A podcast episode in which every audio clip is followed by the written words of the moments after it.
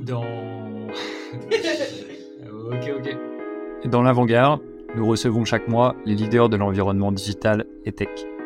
Aux manettes de la data, du produit, des opérations, des RH, ils sont les pionniers des innovations tech et économiques dans leur secteur. Je suis Benoît, cofondateur d'Untrain, et avec mes associés Sophie et Guillaume, nous les interrogeons chaque mois au micro de l'avant-garde. Ils vous partageront leurs enjeux, leurs roadmaps, leurs stratégies et comment ils transforment leur métier au quotidien. Ce sera court, concret et ce sera utile demain. Bonne écoute et bon apprentissage. Bonjour à tous et bienvenue dans un nouvel épisode de l'Avant-Garde. Aujourd'hui, on accueille Fabien Cro. Salut Fabien. Salut Benoît. Merci beaucoup euh, de venir dans ce podcast aujourd'hui. On va parler de deux sujets qui sont euh, pas forcément évidemment liés, ou en tout cas on n'aurait pas forcément fait le lien naturellement. Aujourd'hui c'est celui du pricing et c'est celui de la sustainability, de la RSE. Alors ça va nous donner l'occasion de redéfinir un petit peu ce qu'on met derrière le terme de pricing et les stratégies de pricing. Ça va nous donner aussi l'occasion de reparler de sustainability ou en tout cas des actions concrètes qu'on peut faire dans ce domaine-là. Mais avant ça, ce que je te propose, c'est de te présenter un petit peu et de nous dire qui tu es plaisir. Bah, merci de m'accueillir en tout cas. Donc, donc je m'appelle Fabien Cro. J'ai aujourd'hui deux casquettes. La première, je suis en charge des sujets data et de mesure chez Google à Paris. Et j'ai un une deuxième casquette qui est euh, cofondateur de Pricing for the Planet, donc une boîte de consulting spécialisée sur ces sujets de pricing, maturité pricing et engagement RSE, ESG et l'ensemble de la galaxie de termes euh, qui naissent tous les jours. Super clair avant de démarrer euh, et d'essayer de faire le pont entre ces deux notions, pricing et sustainability, est-ce que tu veux peut-être nous en dire un peu plus sur euh, ta définition de ce qu'est le pricing, de comment euh, les entreprises gagnent en maturité, ou en tout cas de quel est le stade de maturité que tu perçois mmh. auprès des entreprises sur ce sujet du pricing? Euh, voilà, dégrossissons peut-être un peu ce vaste sujet avant de faire le lien entre euh, le pricing et la sustainability. Bien sûr. Donc donc le pricing, alors c'est marrant, c'est un sujet, j'ai l'impression, qui effraie beaucoup. Alors c'est un côté un petit peu sombre du pricing. Donc le pricing, hein, comme son nom l'indique, c'est tout ce qui va venir en termes de stratégie autour du prix. En fait, quand on réfléchit à l'ensemble des entreprises du monde entier ont un prix, et en gros, le pricing, c'est tout ce qui va tourner autour de ce prix. Donc, comment on définit le prix, comment on le change, comment en fait on market un prix, euh, comment on explique un prix au client. Euh, donc, on va rentrer dans des logiques de, par exemple, de value driver. Donc, l'ensemble de cette galaxie autour du prix, euh, on appelle ça du pricing. Et là où c'est un petit peu compliqué dans le sens où c'est des fonctions qui sont souvent mal définies ou qui sont partagées. On dit toujours euh, le prix, c'est un des 4 P, des 4 euh, P du marketing. Euh, la réalité, c'est que souvent dans les entreprises, c'est soit c'est des petites entreprises, le fondateur qui a son idée du pricing et donc a défini son pricing. Quand on voit sur, quand on voit sur des plus grandes entreprises, ça va être souvent dans le marketing, mmh. des fois la communication, mais c'est très très rare qu'on voie des entreprises avoir des, des, des départements de pricing. Ça, c'était ta première question sur la partie qu'est-ce que le pricing? Et deuxième élément de réponse sur la maturité de pricing qui permet encore de mieux expliquer qu'est-ce que le pricing. Aujourd'hui, on voit plusieurs étapes euh, du pricing. Euh, on a ce qu'on appelle en consulting hein, les, maturity curves. Donc, on va voir au début ce qu'on appelle du cost plus. Donc, de façon très euh, très simpliste, il faut imaginer qu'une grosse partie en fait de notre bagage pricing vient du, euh, de la révolution industrielle, du Fordisme, du Taylorisme. Donc c'est simplement se dire combien me coûte un produit, je rajoute ma marge et je le vends. Aujourd'hui, on a hérité de cette fonction-là. Elle n'a quasiment pas changé pour la plupart des entreprises. Et ensuite, quand on commence à monter cette, cette, cette courbe de maturité, on va avoir ce qu'on appelle le value-based pricing. Voilà, typiquement, pour l'expliquer, c'est, euh, je ne sais pas moi, un robot ménager blanc et un robot ménager chrome.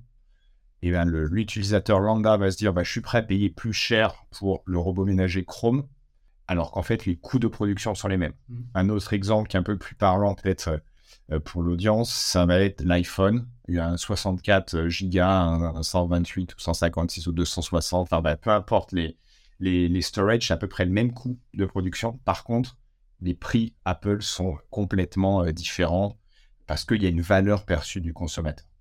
Et ensuite, on va un cran plus loin, où là, on va rentrer en fait dans des logiques de yield management, de revenu management. C'est typiquement les airlines, hmm. les compagnies de voyage qui vont arbitrer en fonction du nombre de sièges dans l'avion, de la demande, de l'offre, et qui vont faire évoluer les prix.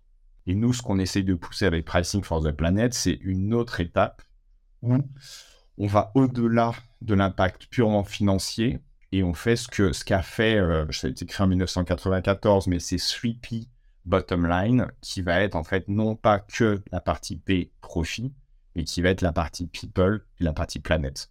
Donc en plus d'un livre management traditionnel qui prend que des data points qui sont hyper financiers et, euh, et, business, nous on va essayer d'inclure des KPI non financiers comme l'impact en CO2, l'impact sur euh, l'eau, le, salaire minimum, enfin voilà, plein d'autres KPI. Ok, super intéressant. Je rembobine un peu euh, parce que c'est un, un, super sujet et je voudrais qu'on l'aborde un tout petit peu un, peu un, peu plus tard. Pour bien comprendre ton cheminement de réflexion sur ce sujet de pricing, toi, tu as passé une dizaine d'années en conseil, si je ne me trompe pas, chez Accenture, chez Artefact. C'est euh, là-bas que tu as commencé à réfléchir à ces sujets-là ou à bosser sur des cas clients Ouais. De pricing? Exactement. Tu complètement. Euh, en fait, j'ai fait, ouais, j'ai fait 7 ans chez Accenture aux US dans une practice qui s'appelait euh, Pricing and Profit Optimization. Donc, j'ai fait pas mal de pricing. Et ouais, ensuite, après, je suis parti euh, chez, chez Artefact et c'était là où c'était intéressant puisque tout ce qui va être data-driven pricing et tous les, notamment les modèles DI, quand on mixe un peu les deux, ben voilà, ça donne, ça donne Pricing for the Planet. Ok. Et donc j'imagine que euh, d'Artefact, d'Accenture, en effet, tu as intégré de la data dans ce sujet du pricing. Quand tu parles euh, de, euh, de revenue management, de yield management, il doit y avoir un gros enjeu data. Est-ce que tu as des exemples de cas sur lesquels tu as, sur lesquels as travaillé qui peuvent permettre d'imager un petit peu cette, cette démarche-là? Oui, alors en plus, pour reprendre ton point du départ hein, sur la partie data, en fait, ce qui est intéressant, il y a un gros parallèle entre la maturité pricing et euh, la maturité data et la maturité pricing. Puisque il y a à peu près 10 ans, ben, tu l'as vécu comme moi, on a eu cette transformation digitale. C'était dans toutes les bouches, c'était euh, sexy, tout le monde en parlait, ça coûtait beaucoup d'argent. Et aujourd'hui, en fait, on voit exactement la même chose sur la partie sustainability. Et en fait, on commence à dire, à parler en fait de la transformation vers euh, des modèles circulaires, des modèles durables. Et en fait, c'est là où le pricing devient intéressant, c'est que autant la transformation digitale, en fait, est allée chercher beaucoup d'argent, notamment beaucoup de capex. Aujourd'hui, cette, euh, cette nécessité de transformation, elle demande beaucoup bah, de liquidité, beaucoup de cash. Et en fait, le pricing permet d'aller chercher en fait cette liquidité. Oui, on dit qu'on est à l'aune de, de cette transformation en termes de sustainability et que ça sera de la même ampleur que celle qu'on a connue euh, au sujet euh, du digital et de la data je pense que ça sera même plus. Ouais. Largement plus. Parce que toute la partie ESG, euh, toute la partie en fait régulation, on l'avait pas forcément. C'était pas une obligation en fait d'être data driven, faire de l'AI, c'était bien pour le business. C'était des enablers pour le business, alors que là, ça, ils sont pris par les régulations euh, étatiques et en plus, ils sont pris par un changement des clients. Ce qu'on n'avait pas aussi forcément. Enfin, on avait des early adopters, ça allait chercher, mais on n'avait pas forcément des gens qui demandaient aux entreprises d'être engagées, qui demandaient aux entreprises d'avoir de l'AI. Mm. Donc ouais. ça va être pire. Donc ça change, ça change le paradigme en effet. Ouais, mais, mais tu as raison, ça va, être, ça va être similaire, ça va être des trends un peu similaires, une adoption un peu similaire, mais je pense que la courbe va être encore plus euh, bah, ouais, accélérée que ce qu'on a pu voir en data AI. Et j'ai une dernière question purement pricing, avant de faire le lien entre pricing et sustainability. Euh, en préparant un peu cet épisode, j'ai lu des choses sur le sujet, euh, aussi sur ce que tu fais toi. Je vois quelques chiffres qui, m'interrogent, en tout cas en tant que novice, euh, je ne comprends pas forcément la corrélation. Quand on dit que 1% euh, de changement de prix peut conduire à plusieurs dizaines de pourcents de réduction de coûts et donc de rentabilité effective, qu'est-ce qu'il y a comme mécanisme et comme calcul derrière ça? Ouais, alors ça, ouais, c'est tous les tous les price adorent sortir ce chiffre. C'est une étude McKinsey qui commence à dater. Mais en fait, ce qui est ce qui est incroyable avec le prix, c'est que si on regarde, c'est 1% d'augmentation de prix te permet d'avoir en général 11% de marge supplémentaire. Parce qu'en fait, la beauté du pricing, c'est aujourd'hui, si je vends, si on garde l'exemple de l'iPhone, je sais pas, mon iPhone me coûte 100, allez, je le vends 500. Bah, si demain, en fait, j'arrive à le vendre 600, bah, en fait, c'est le directement comparé à la marge que j'avais avant. En fait, l'écart est, beaucoup, est bien supérieur. En général, 11% supérieur. Et c'est vrai que si on compare avec d'autres façons d'augmenter sa bottom line, ça va être ouais, faire des économies euh, fixes. Euh, donc typiquement, euh, va voir son, son propriétaire et demande-lui, je crois que c'est 30 et quelques pourcents hein, pour, pour pouvoir avoir à peu près les mêmes effets. Bon, ça va être compliqué. Euh, pareil, les coûts variables, c'est à peu près pareil. C'est des réductions entre, entre 20 et 50% Bon, aller voir EDF et demander une réduction de 20 à 50% ça va être compliqué. Donc, c'est pour ça, en fait, ce qu'on explique, c'est de dire c'est vraiment le levier le plus efficace pour aller très vite chercher de la rentabilité financière et de chercher du cash à investir. Et donc, le lien avec le sujet de sustainability, parce que si je veux changer mes modes de production, si je veux investir dans euh, des projets responsables, j'ai besoin de cash. Et donc, euh, si je comprends bien, c'est, ça fait partie de, de tes études, en tout cas des résultats de vos travaux, c'est que une bonne stratégie de pricing peut euh, faire libérer beaucoup de cash à des fins de, de projets responsables. Et tu peux peut-être m'en dire un peu plus sur ce sujet-là et sur le lien que toi, tu essaies de faire avec ton associé. Je crois que vous êtes deux sur ce projet-là. Exactement. Ouais. Stéphane, qui est basé aux US, qui a écrit une douzaine de bouquins sur le pricing. Euh, et, alors justement, nous, la, façon dont on le voit, c'est créer un cercle vertueux. Et donc, on a une espèce de, framework où on dit l'étape première, ça va être de monétiser. En fait, on se rend compte qu'il y a beaucoup d'entreprises qui ont pris des engagements qui veulent prendre des engagements autour de la sustainability, autour de l'engagement, des engagements sociaux. Et on se dit, c'est dommage parce que c'est très souvent peu, voire pas du tout monétisé. C'est-à-dire, c'est fait sur un rapport financier, enfin non financier souvent, typiquement, l'ESG, c'est très flagrant. On, voit beaucoup de choses autour de l'impact, de la réduction de l'impact CO2, ce qui est super. Et puis après, en fait, on voit, voilà, c'était la page non financière. Puis après, on passe sur le rapport financier, aucun lien. Des équipes différentes, en silo, comme on a pu le voir en data, des équipes qui ne se parlent pas, etc. Donc, nous, on dit étape 1, c'est bah, monétiser finalement tous ces engagements, euh, valoriser auprès de vos consommateurs ces engagements, Étape 2, ça vous permet en fait de libérer du cash, de, ouais, de l'opportunité financière que vous pouvez ensuite réinvestir dans la sustainability. Et donc, by the way, vu qu'on a réinvesti dans la sustainability, on a d'autres value drivers qu'on peut monétiser, qu'on peut valoriser. Donc, on gagne plus d'argent, donc on peut réinvestir plus dans la sustainability. Ok, alors en effet, euh, cercle super vertueux. J'imagine qu'il y a un enjeu de communication très fort auprès des clients. Ouais. Pour euh, faire de la pédagogie sur euh, cette hausse de prix, expliquer euh, à quoi il pourra servir et justifier la démarche pour, euh, pour un objectif de sustainability au, au final. Tu as raison de le mentionner, hein, la partie accompagnement autour du pricing, c'est important, mais en fait, nous, ce qu'on essaie de dire, c'est de changer le paradigme. Parce que souvent, en fait, une augmentation tarifaire, d'ailleurs, ton premier réflexe, c'est de dire, il faut que j'explique mon augmentation de prix. C'est pour ça que nous, on essaie de parler de monétisation et on essaie de changer le paradigme en disant, en fait, monétiser, ça veut dire rendre en fait actionnable ces engagements et directement en fait soit changer de business model, soit compléter un business model actuel avec d'autres value drivers, d'autres façons de faire du business qui va permettre en fait pas besoin d'expliquer une hausse budgétaire, mais en fait de, créer un nouveau euh, stream of income ou alors d'expliquer en fait le nouveau value driver et donc finalement en fait assez naturellement le client va être euh, ok de payer plus. Là-dessus, on a pas mal d'études. De, Il y a une entreprise hein, qui s'appelle SKP qui a, fait le, qui a, demandé à peu près à plus de 1000 personnes, en fait, euh, qu'est-ce qui, était important pour eux dans l'achat. Euh, en fait, la sustainability, ça rentre dans le top 5, euh, enfin le top 5 des sujets importants pour les acheteurs pour 60% des gens. Et sur ces 60% des gens, ils sont prêts à payer un premium de 20 à 25% de plus pour le même produit si un engagement sustainability. Donc déjà, même, même là, en fait, en surfant sur ce 20-25, alors ça dépend des industries, ça dépend de beaucoup de choses, mais en moyenne, on peut aller chercher entre 10 et 25% de prix supplémentaires avec un bon engagement autour de la sustainability. Bien sûr, pas de greenwashing, pas de euh, comportement déguisé, etc. Voilà. Non, mais, c'est le, le, principe des courses chez Naturalia qui coûtent 25% de plus que les courses chez Auchan et ça. et ça pose pas de problème. Euh, en tout cas, ça, ça crée une audience qui est prête à payer ça. Exactement. Super clair, super clair et franchement euh, très intéressant ce lien euh, qui est fait notamment entre un, un, sujet business objectivement qui peut être perçu comme assez chiant et, et un sujet business qui est l'autre sujet qui en revanche est au cœur des préoccupations aujourd'hui.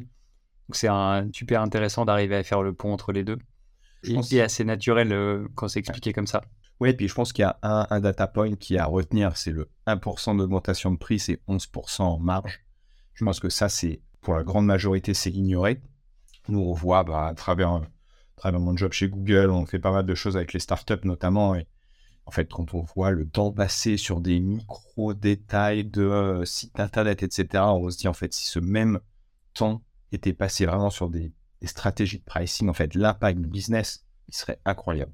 Super clair. Et euh, est-ce que tu aurais quelques use cases à nous partager euh, sur lesquels toi, tu as pu travailler ou que tu as observé sur le marché et qui, euh, qui sont des bons exemples de ce cercle vertueux entre pricing et sustainability?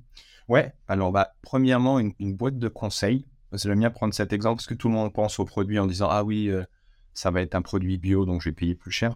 Et euh, finalement, en fait, une boîte de consulting peut aussi utiliser cette stratégie de pricing. Typiquement, je pense que sur l'ensemble des boîtes de conseil, si on demande en fait à quoi ressemble votre, votre quote, hein, ce que vous envoyez à vos, clients, votre devis, euh, il y a une seule chose, c'est un prix, avec peut-être les jours hommes, hein, peut-être, et encore. Euh, et en fait, l'idée, c'est de complètement changer cette approche et de passer vraiment en se disant, bah, il y a un prix, c'est un des 3 P. Donc, il y aura la partie profit où c'est mon prix, et par contre, en fait, aller mettre euh, l'engagement sur la planète, l'engagement sur les people, et en fait, valoriser ça. En disant tout simplement, en disant, voilà le prix, si on fait rien, si on fait que la mission, ça coûte X. Si vous nous aidez à nous engager sur cette partie people, cette partie planète, vous payez X plus Y. Ça, c'est une façon de faire. Une deuxième façon, en fait, c'est de faire du tiering dans le sens où typiquement on l'a fait avec une, une, boîte de conseil qui était plus spécialisée sur ces sujets de sustainability, où il disait voilà notre prix, c'est X. Ensuite, on a le X plus Y qui en fait, il faut rentrer dans notre fondation spécialisée sur les sujets de circularité de sustainability, où vous avez droit à X, Y, Z. ensuite, un troisième tiering, où là, en fait, ils avaient le droit en fait, à rentrer dans la fondation et à être en fait dans un fonds d'investissement autour de startups qui sont liés à ce sujet hyper niche sur la sustainability. Et ce qui est très marrant, c'est que c'est là où on découvre en fait toute la psychologie du pricing. Ça, ce, ce, concept en fait de trois tirs au milieu, on va avoir un price decoy. C'est assez facile en fait de prédire ce que le cerveau humain va faire. Le cerveau humain, à 80%, il va choisir celui du milieu. Le too cheap, c'est euh, pas assez cher, euh, on va croire que tu as un peu une pince. Ensuite, le too expensive, genre mon patron va me dire que ça va pas le milieu, ça passe à chaque fois. Et ça permet en fait de faire passer des augmentations, alors dans du conseil, hein, de prix de, de 15, 20, 25%, de façon très très naturelle. Et au contraire, on s'est rendu compte en fait en demandant aux clients finaux qui étaient beaucoup plus satisfaits parce qu'ils disaient bah, c'est bien, vous vous engagez, vous créez des éléments différenciateurs versus vos compétiteurs, et surtout ça crée une loyauté. Et ça, c'est ça c'est calme il doit y avoir un sujet de, confiance et de traçabilité assez, assez euh, fort parce que si j'affiche euh, une hausse de 20% euh, de mon prix pour des engagements que je prends en tant que, que prestataire partenaire, il faut que je sois capable de rendre des comptes. Ouais, exactement. Et ça se fait assez naturellement. Je pense que c'est vraiment pas un point bloquant parce qu'en fait, si, si ça part d'un bon sentiment, et ça peut être assez simple, hein. ça peut être euh, créer une... En fait, ce qui est, ce qui est marrant, c'est que ça force à aller chercher des choses qui nous tiennent, euh, qui nous tiennent à cœur. Et après, en fait, c'est aussi simple que de dire bah, à tous mes clients qu'on dit oui à cette euh, cause, bah, en fait, tous les mois, on se, on se réunit. Donc, je vois mes clients, c'est déjà pas mal. Et puis, on fait des trucs ensemble, on, passe du temps, on peut leur redemander, en fait, on peut leur expliquer où est parti leur argent. Ça peut être aussi simple que de dire je donne X à une association et en gros, vous devenez automatiquement un peu advisor de cette association. On voit beaucoup autour de mentoring et de coaching. Il y a beaucoup d'entreprises qui disent, euh, moi, je ne sais pas, j'ai une cause, c'est euh, aider les femmes dans la précarité. Je rentre en contact avec une association autour de, des femmes dans la précarité et je mets X argent en fait dans cette association et automatiquement tous les clients qui ont dit oui, euh, en fait, cofinancent cette association et deviennent automatiquement mentors. Super clair. En préparant l'épisode, tu avais listé pas mal de use cases. Il y en a que, le grand public connaît assez bien, comme, comme Decathlon et comme le fait qu'ils aient commencé un service de location, de leasing en parallèle de leur service d'achat. Est-ce que déjà sur ce cas Decathlon, quelle est toi ton, ton analyse? Tu trouves qu'en effet c'est une des initiatives innovantes du secteur Comment est-ce que tu décryptes la décision chez eux? Ouais, alors Decathlon pour nous, c'est un peu les best practices, hein, parce qu'avec euh, avec l'initiative WePlay Circular, et ça j'invite euh, tous, les, tous les auditeurs à écouter Luc Tierling qui l'a lancé. Il a un profil intéressant, c'était un entrepreneur, puis en fait il a rejoint Decathlon pour lancer cette initiative. Et c'est en fait, on est vraiment là dans la monétisation de la sustainability. Et, euh, et, notamment, un cran plus loin, alors sans rentrer dans le jargon, mais on va être vraiment sur le usage-based pricing, où là c'est hyper intéressant. On a la même chose dans l'automobile. En fait, on a plein d'objets dans nos maisons où on se dit, je les ai achetés. Mon taux d'utilisation, il est à moins de 3%. donc, on se dit, en fait, comment on arrive à avoir un impact sur la planète? C'est en augmentant le taux d'utilisation euh, de ces objets-là pour bah, réduire l'empreinte carbone majoritairement de ces, objets-là. Et ils se sont dit, bah, comment en fait on réduit l'empreinte carbone et comment on réduit l'impact de ces objets non utilisés? En fait, on va louer l'utilisation au lieu en fait d'acheter l'objet. Et c'est hyper malin. Alors, ça a été lancé en Belgique là, pour les Jeux Olympiques euh, à Paris. Ils vont le faire aussi en France. Mais hyper malin de se dire en fait, euh, bah, je vais louer. Et en plus, ils se sont rendus compte qu'avec l'utilisation, ça permettait aux gens de, tester beaucoup plus de sport. Mmh. Puisqu'en fait, on n'est plus limité par le prix justement, par exemple d'un snowboard ou d'une planche à voile ou des choses qui sont assez chères. On peut en fait consommer assez rapidement plein de sports différents. Et ça permet de souvent aussi d'augmenter la durée de vie des appareils parce qu'à partir du moment où ils sont entretenus pour être gardés plus longtemps par un professionnel, euh, on peut considérer que c'est des appareils qui resteront, euh, des appareils ou des objets qui resteront sur le marché plus longtemps que s'ils étaient uniquement gérés par un particulier qui n'a pas la connaissance d'entretien. Ouais, complètement. Ça marche aussi dans l'environnement professionnel pour la location d'ordinateur, pour la location de téléphone portable. Exactement. Euh, et, justement, en fait, on revient sur cette idée de cercle vertueux. C'est qu'en fait, tout le monde est gagnant. C'est-à-dire, le consommateur, finalement, en fait, pour un prix assez modeste, il peut avoir accès à plein de choses. le business a intérêt à garder le plus longtemps possible les choses. Le business a intérêt à, produire des choses le plus durables et donc ne pas, en fait, aller chercher l'obsolescence programmée comme beaucoup l'ont fait ces 10-20 dernières années. Donc, finalement, en fait, on se rend compte que toutes les planètes s'alignent et en plus, Luc le dit très bien, il, estime que le business model autour de la, WePlay Circular serait 3 à 10 fois plus profitable que le business normal. Parce qu'il dit, en fait, il explique loyalty, fréquence d'achat beaucoup plus élevée, euh, ça réduit les coûts. Donc, en fait, il dit, c'est assez incroyable de dire, tout est fait, en fait, pour que ça marche. Il faut juste que les entreprises revoient leur façon de monétiser leurs produits, revoient la façon, en fait, de faire leur go-to-market. C'est peut-être du SaaS appliqué à tout le marché. C'est ça. Product as a service. Euh. C'est ça, c'est du product as a service. Et d'ailleurs, tu, me demandais d'autres exemples. Hein. En fait, si tu rentres dans cette logique-là, beaucoup l'ont déjà testé. Il y a Michelin qui a testé Tire as a Service, où là, on paie, alors ça c'est beaucoup aux États-Unis, mais on paie par mile. Euh, et donc là, pareil, c'est hyper intéressant parce que Michelin a donc une incentive de faire des pneus le plus durable possible.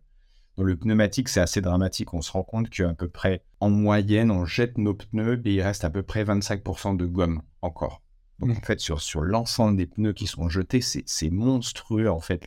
C'est un désastre écologique, en fait, de jeter des pneus qui sont encore utilisables. Qui expliquent finalement qu'en fait, eux, ça leur permet, en fait, bah, d'éviter et d'aller chercher quasiment, alors pas 0% parce que ça devient pas très safe, mais 1-2% de gomme juste là, en fait, l'impact écologique est absolument incroyable. Ça leur permet aussi d'avoir beaucoup de data.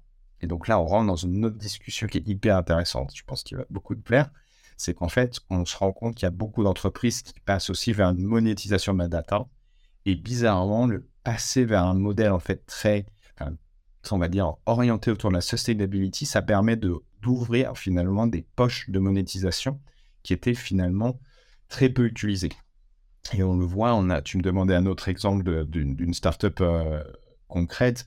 Typiquement, en fait, on avait, euh, on discutait avec une startup qui faisait euh, tout ce qui était récupération de nourriture non, non consommée. Et en fait, typiquement, eux, ils ont une, une data hyper importante. Typiquement, un Carrefour, il sera en capacité en fait de faire de l'advertising avec cette startup parce qu'ils ont tous les early adopters de cette nouvelle trend entre guillemets, un peu tous les euh, bobos parisiens du quartier qui veulent faire super gaffe, etc., qui consomment d'une certaine manière, en fait, eux, c'est des, des, des, des, cibles et des audiences marketing hyper concrètes et hyper actionnables. Et donc ça, ça coûte très cher. donc ça, c'est typiquement la façon, en fait, de monétiser des choses dont ils n'avaient aucune idée.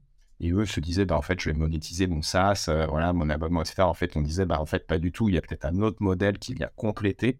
Et c'est là où ça devient intéressant parce que les business models se complètent. Et on a beaucoup de startups qui nous disent, en fait, mon business model marche pas parce qu'en fait, il est soit trop avancé, soit il n'y a pas assez de volume, donc je fais pas d'argent. Et c'est là où c'est intéressant, puisqu'en fait, on leur dit, bah, c'est pas grave, puisque tu vas faire ton argent sur d'autres choses. Typiquement, les gens qui sont pas dans la data, quand on leur parle de Google, c'est toujours pareil. En fait, on se rend pas compte c'est gratuit. Non, mais en fait, c'est pas gratuit. C'est que l'argent est fait en fait en monétisant la data. Pareil avec euh, Amazon, c'est un très bon exemple aussi qu'on utilise souvent sur l'advertising, où aujourd'hui, euh, bon, c'était déjà beaucoup de cloud servicing. Et ensuite, ils sont passés vraiment sur l'advertising. Et aujourd'hui, ça marche hyper bien et ça fait partie des tops advertisers dans le monde. C'est vrai que c'est une source de données supplémentaires assez incroyable parce qu'à partir du moment où on se met à suivre l'utilisation de ces produits et de services et de ces, services dans le temps, au-delà de l'acte d'achat initial, en fait, on se met à récupérer beaucoup, beaucoup plus de data sur ses clients et sur l'usage de ces produits. Parce que là où, euh, avec un acte d'achat classique, euh, on vend, puis après on perd la relation. En tout cas, pour Decathlon, euh, c'est le cas, je vends une paire de skis. Ensuite, je sais plus ce qui se passe. Dans un cas où je loue une paire de skis et et j'ai un touchpoint tous les mois avec euh, mon utilisateur qui me dit ça se passe bien, ça se passe pas bien, euh, je vais renouveler, je vais pas renouveler. On enrichit énormément, j'imagine, son, son, sa connaissance client. Ah bah complètement. Et, ça force, tu as raison, hein, j'aurais pas dit mieux, hein, ça force les entreprises finalement à se recentrer sur leur core business. Et ça, c'est intéressant. Il y a un point aussi qu'on aime bien mettre en avant avec Stéphane, on appelle ça le, post-Covid triptyque du 21e siècle, où on dit en fait il y a trois grands problèmes. On a un problème qui est, en fait, on fait une métaphore, une comète qui va sur la Terre, on dit il y a du global warming et en fait resource scarcity. Donc en gros, en fait, on est en train de subir quelque chose que euh, aucun humain euh, auparavant n'a subi. Donc euh, voilà. Donc ça, c'est un vrai problème, il faut qu'on y fasse face. Et ensuite, en fait, on prend la Terre avec au, cœur de la Terre, en fait, le noyau, on explique problème numéro 2, les consommateurs sont en train de changer. Les entreprises n'ont pas du tout mesure en fait du, changement et de la vitesse à laquelle ces consommateurs changent. On a fait une petite, petite étude marrante avec Google. On a regardé en fait, je crois qu'on a pris euh, L'Oréal, Société Générale, Carrefour. On a regardé dans leur, euh, dans leur rapport financier ce que eux mettaient en avant. Et il met toujours 2030, changement, transformation. En fait, ce qui est marrant, c'est qu'on a regardé sur Google, on s'est dit c'est quoi les mots-clés que les gens recherchent? Ils ne recherchent pas 2030, transformation. Ils ne recherchent pas du tout ça. Ils recherchent flea market, ils recherchent seconde main, ils recherchent recycler, euh, réparer, et donc des, choses très concrètes. Et donc, on dit voilà, problème numéro 2, vous n'avez pas du tout compris ce que vos utilisateurs. Hmm. Et après, troisièmement, rendre ce qui explique le triptyque, où on dit en fait aujourd'hui on a, on a un reliquat de la révolution industrielle autour du prix, ce qui fait qu'en fait une fonction qui est vitale pour une entreprise en transformation est aujourd'hui reliée au troisième, quatrième, cinquième rang des priorités. Ce qui est en train de changer, parce que pendant le Covid, on a fait pas mal d'études et on demandait à des CEO en fait ce que eux voyaient en termes d'enablers et de capabilities les plus importants pour sortir de la crise. Et les deux capabilities qui ressortent, c'est transformation vers la sustainability et pricing. Bon, bah la boucle est bouclée. c'est un sujet super riche. Et peut-être pour terminer, euh, est-ce que tu as euh, quelques ressources, quelques idées d'articles, d'auteurs à consulter pour aller plus loin sur le sujet? Ouais, bah, avec plaisir. Alors, bah, déjà, euh, n'hésitez pas à me suivre. et puis avec Stéphane, donc c'est Stéphane Liuzzu et donc, très bien, euh, sur Pricing for the Planet, on organise un, annual summit à Paris le 4 avril. Vous pouvez le voir sur le site internet qui est euh, www.pricingfortheplanet.com. On sera là. Avec plaisir. Ensuite, il y a deux autres personnes peut-être qui sont hyper intéressantes. Euh, une personne qui est basée en Pologne qui s'appelle Maciej Kraus, qui lui aussi, alors lui, il a un angle VC hyper intéressant puisque lui, regarde le pricing d'un point de vue pricing power à, travers un fonds d'investissement. qui sera là d'ailleurs au Summit. Et ensuite, une autre personne qui s'appelle Paola Andrea Valencia, qui est VP Pricing chez Schneider Electric. Et eux sont hyper avancés sur le sujet et euh, passionnant ce qu'elle fait euh, avec Schneider Electric. Donc voilà. Super. Et ben on met cette liste-là en description du podcast. Et merci beaucoup Fabien. Merci à vous d'avoir invité, c'était un plaisir. C'était un plaisir de commencer à débroussailler ce vaste sujet. Et puis on refera probablement un deuxième épisode si tu veux bien. Et eh ben avec plaisir, je pense qu'il y a plein de choses à creuser encore. Super. Salut. À bientôt.